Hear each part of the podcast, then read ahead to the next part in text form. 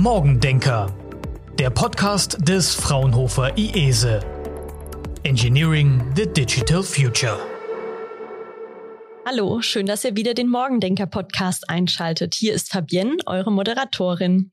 Wir befinden uns immer noch im Geschäftsfeld Production und heute begrüße ich einen externen Gast, Kai Ellenberger. Er ist Geschäftsführer der Ellenberger GmbH und Co. KG in Kaiserslautern. Und das IESE hat gemeinsam mit Ellenberger ein Projekt zur Realisierung einer dienstleistungsbasierten Produktion umgesetzt. Und darüber wollen wir uns heute unterhalten. Hallo, Herr Ellenberger, schön, dass Sie da sind. Hallo von meiner Seite. Gut, am besten stellen Sie sich einfach kurz vor, auch Ihr Unternehmen, dass wir Sie näher kennenlernen. Vielen Dank erstmal für die Einladung. Mein Name ist Kai Ellenberger. Ich bin gebürtiger Kaiserslauterer. Das heißt, äh, wir sitzen hier ganz in der Nähe des Instituts bin äh, Wirtschaftsingenieur mit dem Schwerpunkt Maschinenbau und Produktionstechnik, habe auch hier in Kaiserslautern studiert und äh, über einen Umweg bei Siemens und bei BMW dann den Weg wieder zurück nach Kaiserslautern gefunden. Das Unternehmen Ellenberger GmbH Co. KG gibt es schon seit 1983. Ähm, gegründet wurde es von meinem Vater als Ausgründung der Firma Pfaff damals äh, reiner Zerspaner im Bereich Fräsen. Nach und nach hat sich unser Unternehmen weiterentwickelt vom äh, Dienstleister der Zerspanung bis hin zum aktuell Automationshersteller und Serienfertiger. Das bedeutet, wir produzieren in Kaiserslautern am Standort mit 25 Mitarbeitern Serien von 500 bis 150.000 Teilen im Jahr mit verknüpften Produktionssystemen. Hört sich jetzt vielleicht ein bisschen komplex an, ist aber ganz einfach erklärt. Äh, wir sind immer noch Dreher und Fräser, zerspanen Guss, Aluminium und Stahl und versuchen hier mit unserer eigenen Automation unsere Maschinen zu verknüpfen und dadurch den Mitarbeiter zu entlasten, so dass wir unsere Facharbeiter dafür nutzen können, äh, für das sie eigentlich ausgebildet sind. Also nicht schwere körperliche Arbeit, sondern das Optimieren unserer Prozesse. Jetzt muss ich mal ganz laienhaft nachfragen, in welche Branchen werden dann Ihre Produkte verkauft? Wir sind äh, Zerspaner von Kundenguss. Das bedeutet, äh, wir kriegen Anfragen der Industrie seitens Nutzfahrzeugindustrie oder Anlagenbau, ähm, Baumaschinen und äh, auch Fahrzeugbau. Das bedeutet, wir fertigen Stückzahlen, die nicht im Automotive-Bereich sind, also keine riesige Stückzahlen, sondern im mittleren Stückzahlenbereich. Äh, ich sage immer Stückzahlen, die für die Großen zu klein sind und für die Kleinen zu groß. Das ist unsere Nische. Und äh, unsere Teile werden eingebaut in ähm, Hydraulikanwendungen, beispielsweise der Firma Bosch Rexroth weltweit in Nutzfahrzeuge der Firma John Deere oder Fendt, in, äh, im Anlagenbau der Firma ABB, im Motorenbau bei VW, in äh, Gabelstaplern, äh, Industrielastregalen etc. Ähm, leider steht auf unserem Produkt nicht Ellenberger drauf, aber äh, wir haben schon eine schöne Liste äh, an Endprodukten, die uns beinhalten und da sind wir auch stolz drauf. Prima. Jetzt äh, gehen wir mal weiter zum Thema Industrie 4.0, womit wir uns ja heute beschäftigen wollen. Können Sie erst mal sagen, so ganz allgemein, was sind denn die größten Herausforderungen in Ihrer Branche, wo dann auch Industrie 4.0 helfen könnte? Die Firma Ellenberger hat auf jeden Fall ähm, zwei große externe Herausforderungen ähm, extern getriggert. Das eine ist äh, der Kostendruck aufgrund der Globalisierung. Ich habe vorhin teilweise unsere ähm, Industriekunden genannt. Die fragen weltweit an. Global Sourcing bedeutet für uns, wir müssen ähm, als deutsches Unternehmen mit Weltmarktpreisen äh, konkurrieren, die nicht immer äh, dem deutschen Standard entsprechen. Das heißt, ähm, Auflagen, die wir haben zu Recht, äh, was Sicherheit äh, etc. angeht, ähm, hat unser Wettbewerber nicht. Und äh, unsere Großkunden beziehen im Prinzip unter Kostenaspekten die Serienteile.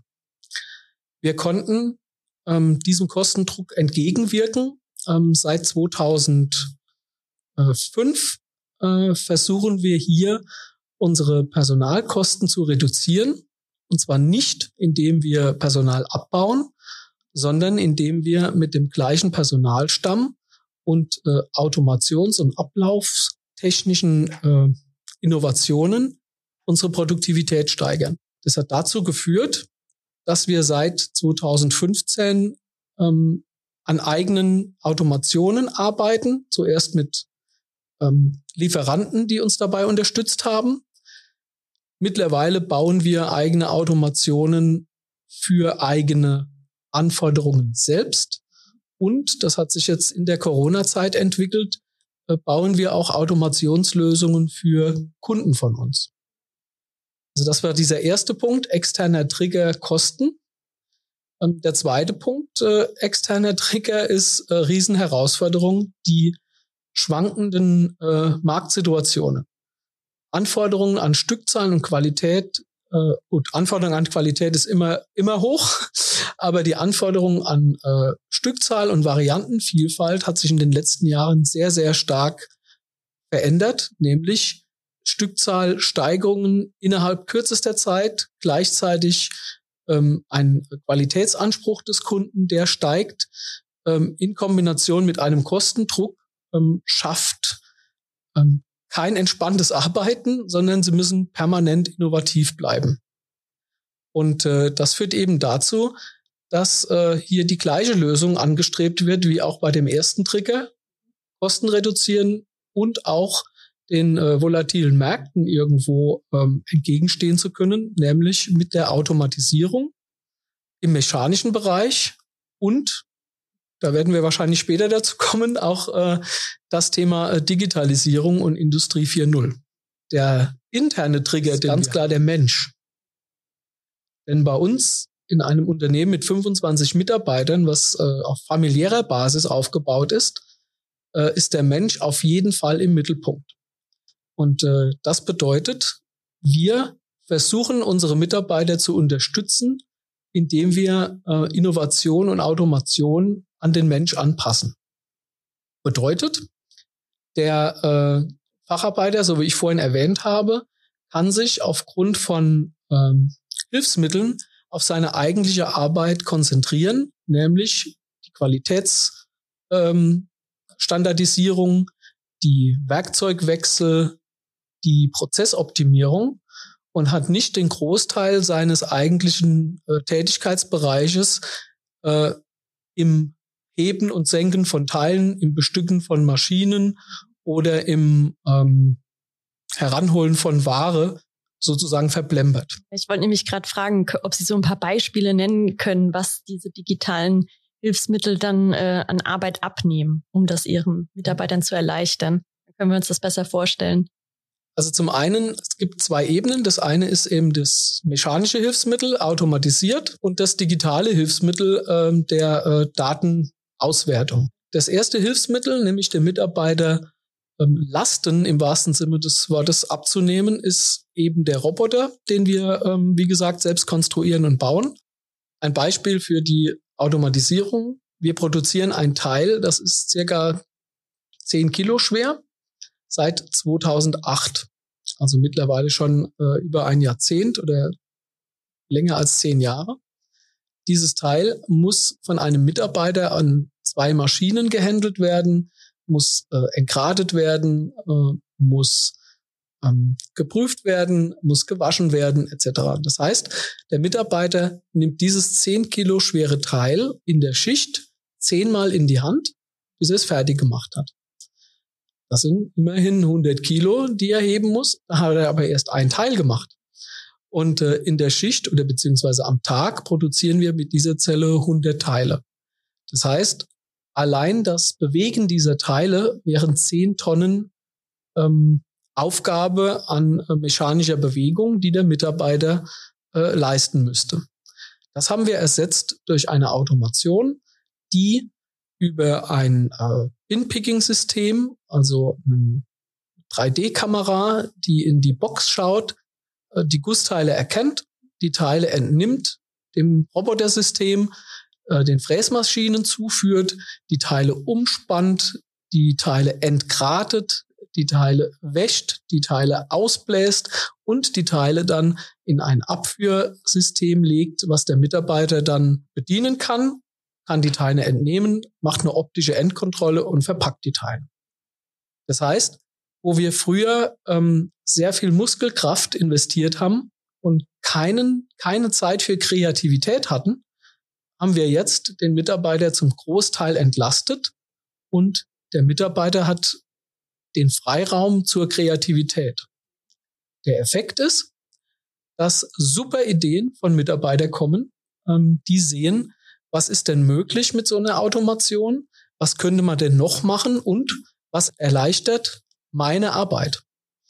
Und äh, das sieht man sehr gut an dieser Zelle. Leider ist der Podcast äh, nicht visuell, sondern nur Audio. Äh, das sieht man super an der Zelle. Die hat sich in den letzten 10, 12, 13 Jahren permanent weiterentwickelt und äh, ist verbessert worden, so dass der Mitarbeiter auch seine Ideen umgesetzt sieht und äh, kriegt dadurch ein sehr positives Feedback.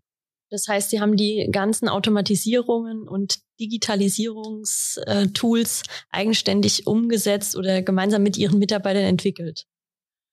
Ja, äh, jetzt sind wir soweit. Ähm, 2005, als wir mit der Automation angefangen haben, konnten wir das nur mit Dienstleistern realisieren, die auch äh, uns prognostiziert haben, warten Sie mal, in fünf Jahren machen Sie das selbst. Das konnten wir damals nicht glauben, aber wir haben es dann tatsächlich so realisiert. Das heißt, wir haben mittlerweile eine eigene Konstruktion, einen eigenen Vorrichtungsbau, eine eigene Roboterabteilung, die die Ideen der Mitarbeiter dann auch direkt oder zeitnah umsetzen kann. Das ist natürlich ein super Feedback äh, für die ganze Firma und unterm Strich ein Kostenvorteil, der sich natürlich auch äh, auf die Wettbewerbsfähigkeit auswirkt. Also dieser externe Druckfaktor eins und zwei äh, haben wir dadurch ähm, sehr gut im Griff. Aber jetzt kommt das Thema äh, Industrie 4.0. Ähm, das heißt, einer der Dienstleister, genau, einer der Dienstleister war jetzt das Fraunhofer IESE. Genau. genau. also es gibt Dinge, die können wir mechanisch umsetzen, aber es gibt Dinge, die können wir digital nicht umsetzen. Da haben wir zwar Ideen und Anregungen und sagen, oh Mann, das wäre aber cool, wenn das ginge und das muss doch gehen, da gibt's doch bestimmt eine App dafür, aber äh, die gibt es eben im Industriebereich für diese Anpassungen noch nicht oder sagen wir mal, ist schwierig umsetzbar. Einer der Dienstleister war das JESE mit diesem Projekt Basis. Das haben wir im Rahmen eines äh, Industrie 4.0 Projektes zusammen realisiert. Und genau an der Stelle wurde uns durch das IESE das Know-how geliefert, was wir eben selbst nicht haben. Wir haben sehr viel gelernt in diesem Projekt, konnten uns einbringen im Rahmen ähm, unserer Möglichkeiten, das heißt als Anwender, konnten anwenderspezifische Probleme darlegen, die dann über digitale Lösungen versucht worden sind zu langfristig zu, zu realisieren. Das heißt ganz konkret, wir hatten gerade bei diesem Thema Werkzeugmaschinen immer wieder das Problem der Rückmeldung. Das heißt, ähm, wann ist ein Werkzeugwechsel notwendig? An welcher Stelle verschleißt ein Werkzeug? In welchem Verschleißgrad äh, können wir dieses Werkzeug noch nutzen? Wann muss es äh, gedreht oder eben getauscht werden? Das Ganze haben wir äh, seit Jahrzehnten sehr gut im Griff, weil jeder Maschinenhersteller hier seine eigenen Systeme hat, äh, Werkzeugwechsel, Vorwarnsysteme etc. Aber unser Ansatz war hier, ein allgemeingültiges System zu realisieren, was man später vielleicht auch dann vermarkten kann.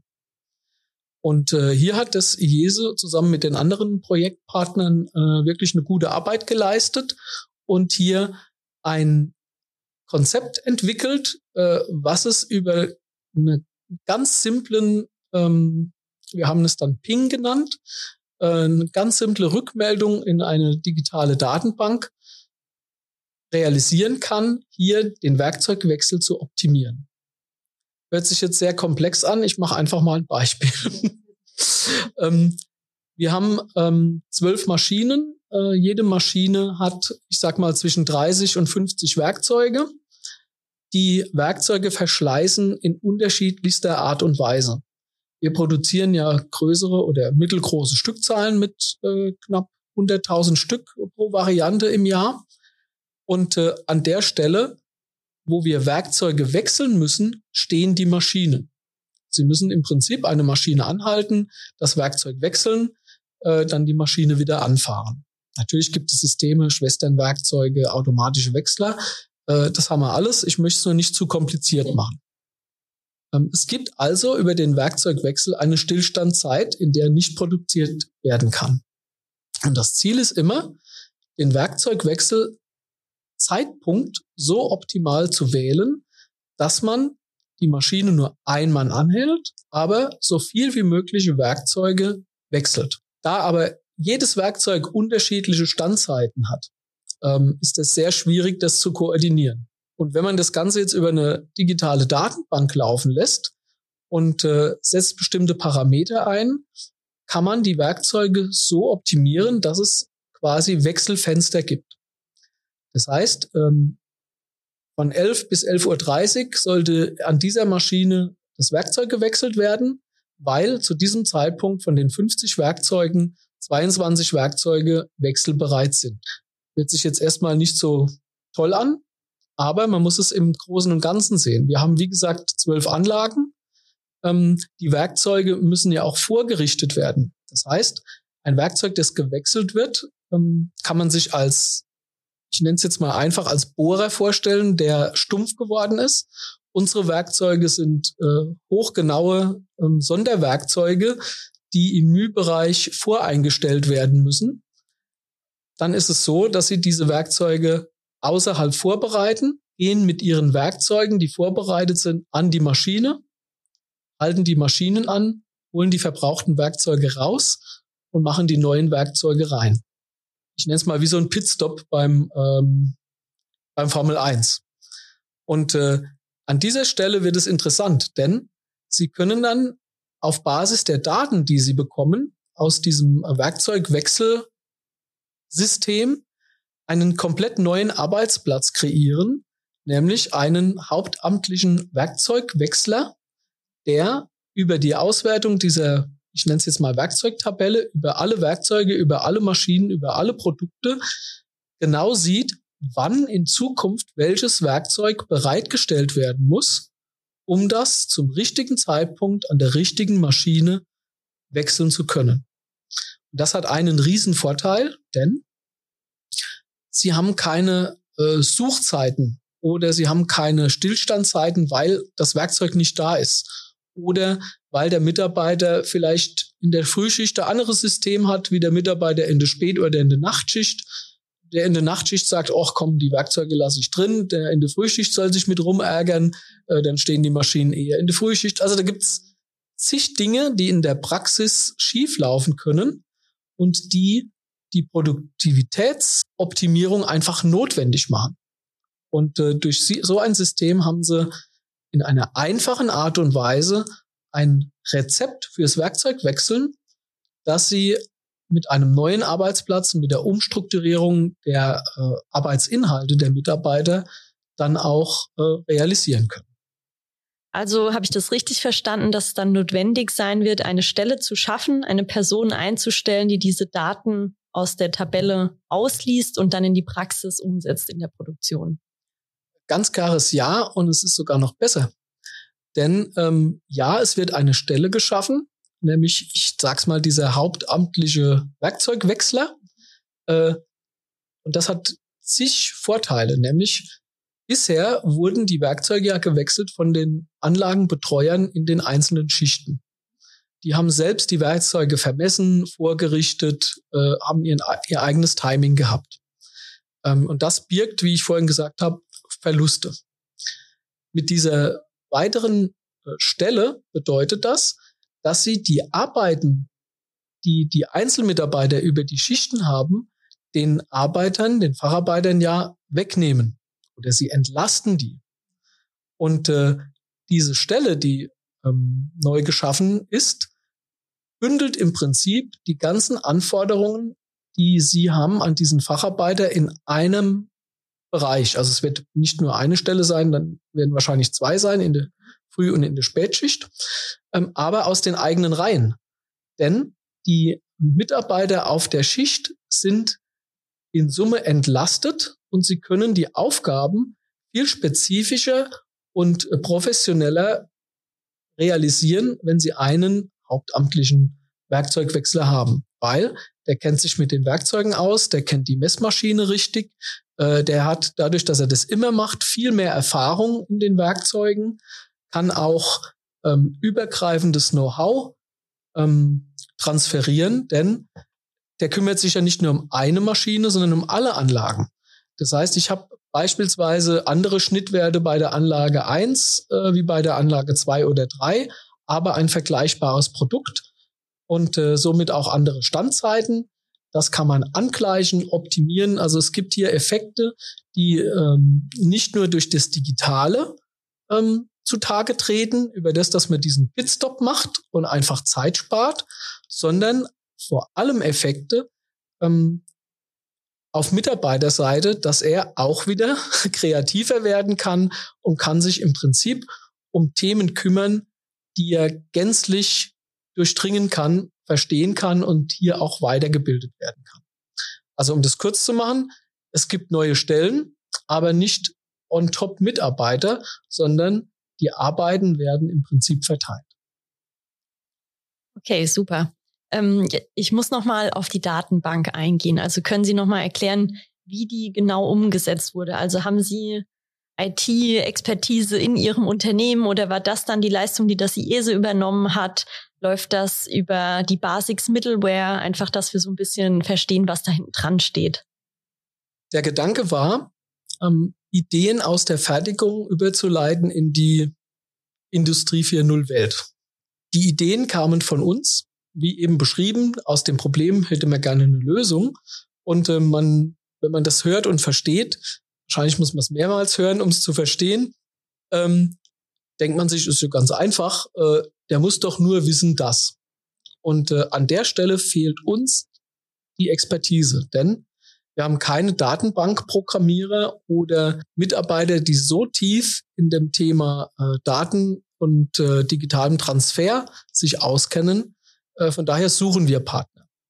Und Sie haben jetzt konkret gefragt, wie die Datenbank aussieht. Da muss ich jetzt ein bisschen schmunzeln. Ähm, aus meiner Sicht ist die ganz einfach. Da muss nur das Werkzeug rein und die Maschine und der Werkzeugwechselstatus. Aber es muss auch rein, wenn ich es früher wechsle, ob ich es dann bei einer anderen ähm, in eine andere Maschine einsetzen kann. Oder vielleicht kann ich ja dasselbe Werkzeug bei anderen Teilen einsetzen. Wenn ich einen Variantenwechsel mache, muss ich aber dann die Standzeit zurücksetzen oder zähle ich die dazu? Ist die Standzeit in Meter, in Sekunden? Hm. Also nur mal so. Also doch nicht kommen, ganz so äh, wenig komplex. wir, kommen äh, von einem einfach formulierten Problem in ein richtig intensives äh, Datenbankproblem und da sind wir überfordert. Wir wissen zwar, was wir wollen, aber nicht, wie wir es bekommen.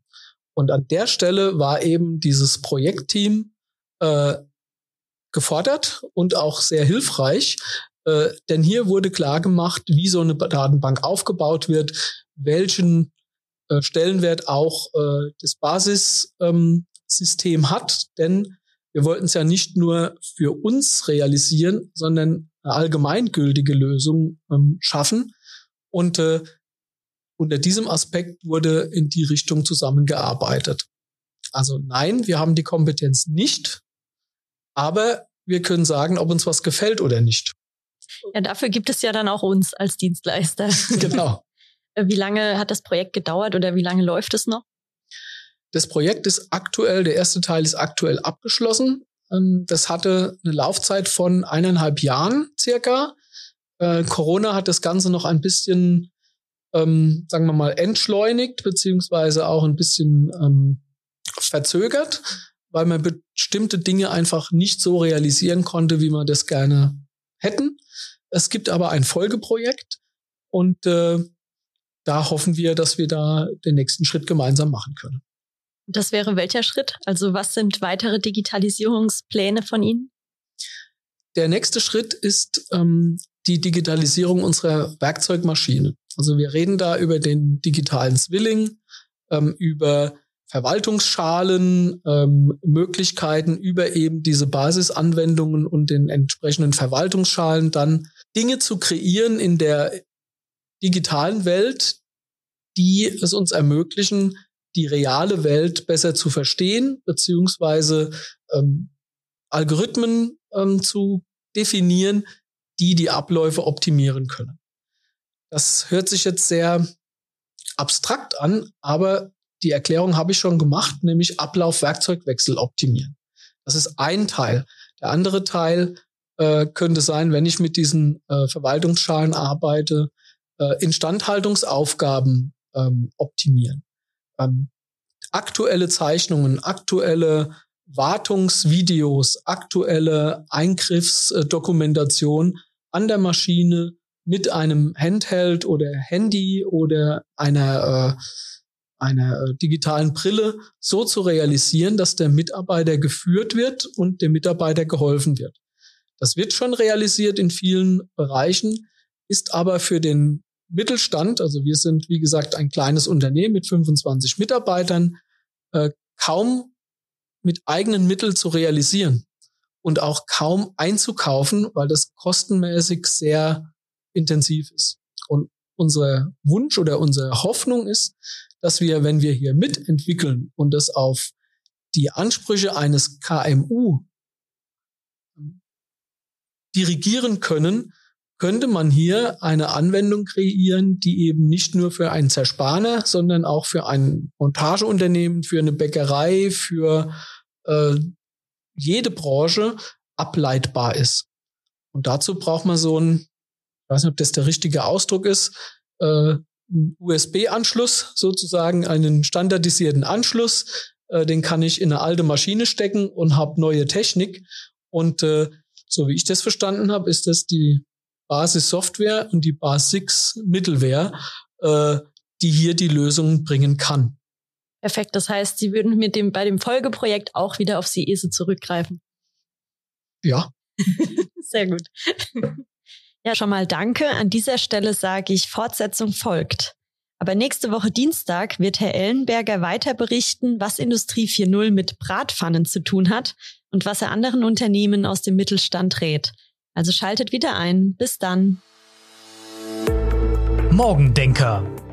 Engineering the Digital Future.